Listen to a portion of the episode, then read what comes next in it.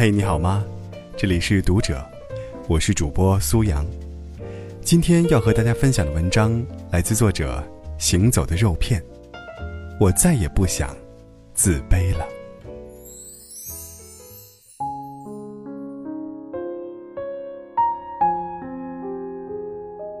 自卑研究专业户、心理学家阿德勒曾说过这样一个故事：三个孩子跟着母亲来到动物园，当他们站在狮子笼前面时，一个孩子躲在他母亲的背后，全身发抖的说道：“我我要回家。”第二个孩子站在原地，脸色苍白的用抖动的声音说道：“我我一点都不怕。”第三个，目不转睛的盯着狮子，并问他的妈妈：“我能不能向他吐口水啊？”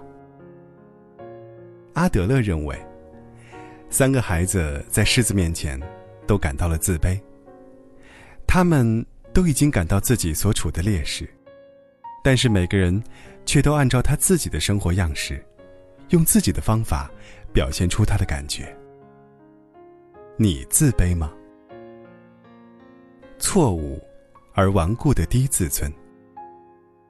在恋爱之前，我一直觉得自己是不值得被爱的。世界上不会有人喜欢真实的我。我长得丑，个子矮，学习差，脾气糟，身上全是缺点，而只有完美无缺的人才值得爱。在谈恋爱之后很久，我都觉得不可思议。世界上竟然会有人这么喜欢我。这样的我，这样的心理，正是自卑作祟。自卑是什么？一句话概括，就是觉得自己处处不如别人。在心理学上，自卑是低自尊的一种感受。这里的自尊，指的不是维护自己的尊严，而是对自己的评价。低自尊的人对自己的评价较低，他们不能准确的认识自己，而是更关注自己的缺点，并在心里不断的放大他们，甚至觉得自己一无是处，因此心生自卑感。我不行，我干不好。低自尊的人对自己的评价往往是有偏差的，真实的他们比他们眼中的自己好很多。他们主观上容易过于低估自己，高估别人。与朋友在一起时，低自尊的人最擅长的，就是在心里默默的把自己的短处和朋友的长处相比。朋友工资高、成绩好、能力强，一切都比自己厉害，于是更加自卑起来，在好朋友面前都觉得低人一等。因为有这样的心理，自卑的人做什么都不自信。他们常常觉得自己不如别人，善于否定自己，不敢在公众场合发表意见，不善于争辩，甚至和亲密的朋友在一起时，当对方提出不同的意见，他们也很难坚持主见。面对失败时，将原因归结为自己的问题，而不是外界因素或者运气。因此种种，他们愈发自卑起来。发生的每件不愉快的事，似乎都印证了他们的不如别人。我也不想这样。自卑的来源，自卑者主观上错误的评价着自己和他人，这与他们的家庭教育和与同辈的相处是分不开的。四岁左右的幼儿第一次有了自尊的概念，八岁时。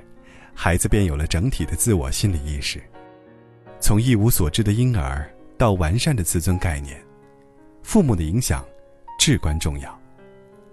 在父母的赞美和批评中，孩子建立了最初的自尊。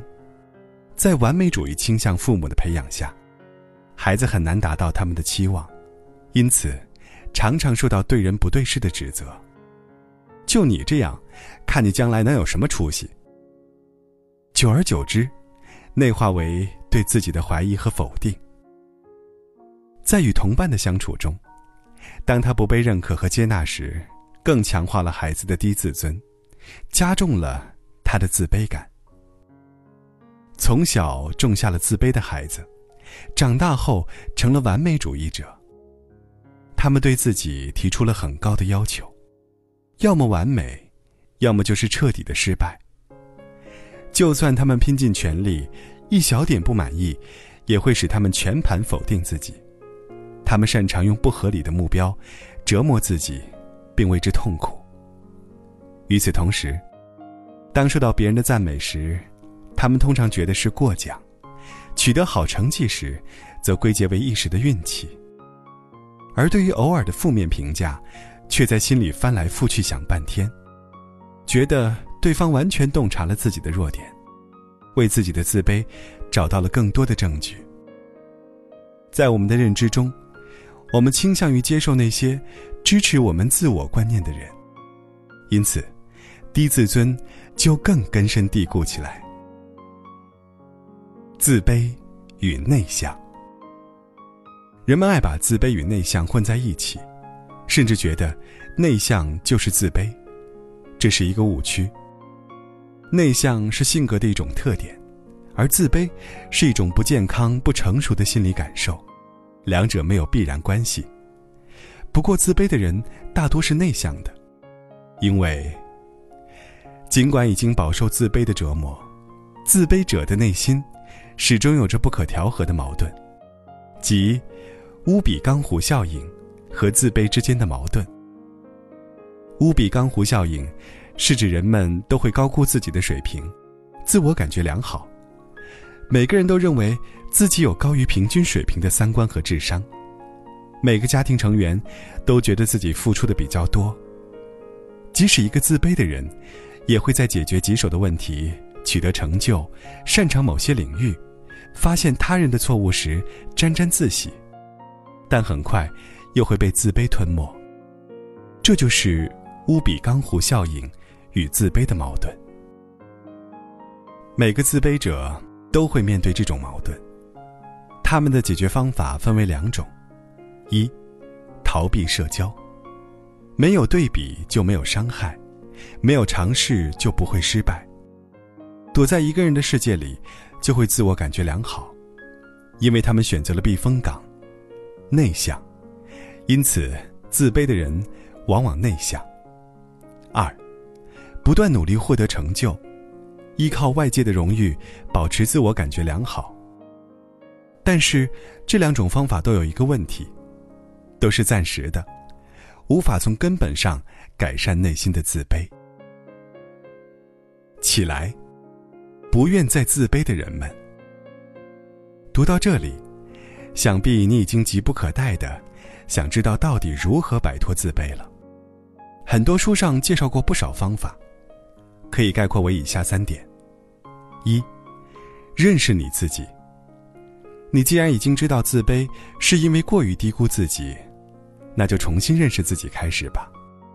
你说：“臣妾做不到啊，已经自卑了太多年。”这时，不妨从评价自己入手，在纸上列出我擅长的、不擅长的，我感兴趣的、没兴趣的，我的优点、缺点等。多问问身边要好的朋友，他们对你的认识更全面。多想想自己的长处，与自己的不完美和平共处。你不必为自己的缺点感到羞耻，正因为这些优缺点，你才成为了你。你的朋友们也有各种各样的缺点，但不妨碍他们成为可爱的人呐。二，和完美主义说再见。完美主义如你，一定发现周围的人在做事情时，有很多不完美的小细节，这是你最不能忍受的。当你忍不住指出来时，那个人却没有表现出多么自责和不好意思，他也许会改过来，也许干脆不屑地说：“哎，这有什么呀？别在乎这些细节。”这正是你需要学习的心态。不完美不等于能力差，有问题就去改正它。同样的，平常心对待失败，不要自我否定，我就是个 loser。贬低自己不会带来进步，请就事论事的分析失败的原因，正确的归因。三，别想那么多。现在，请在脑海里想一种动物，注意，不能是企鹅，不能是企鹅，不能是企鹅。你有没有发现，现在脑海中只剩下企鹅了？自卑也是如此。如果你每天都想着它，不要自卑，不要自卑，不要自卑，脑子里就只剩下自卑了。摆脱自卑的最快方式，就是不再去想它。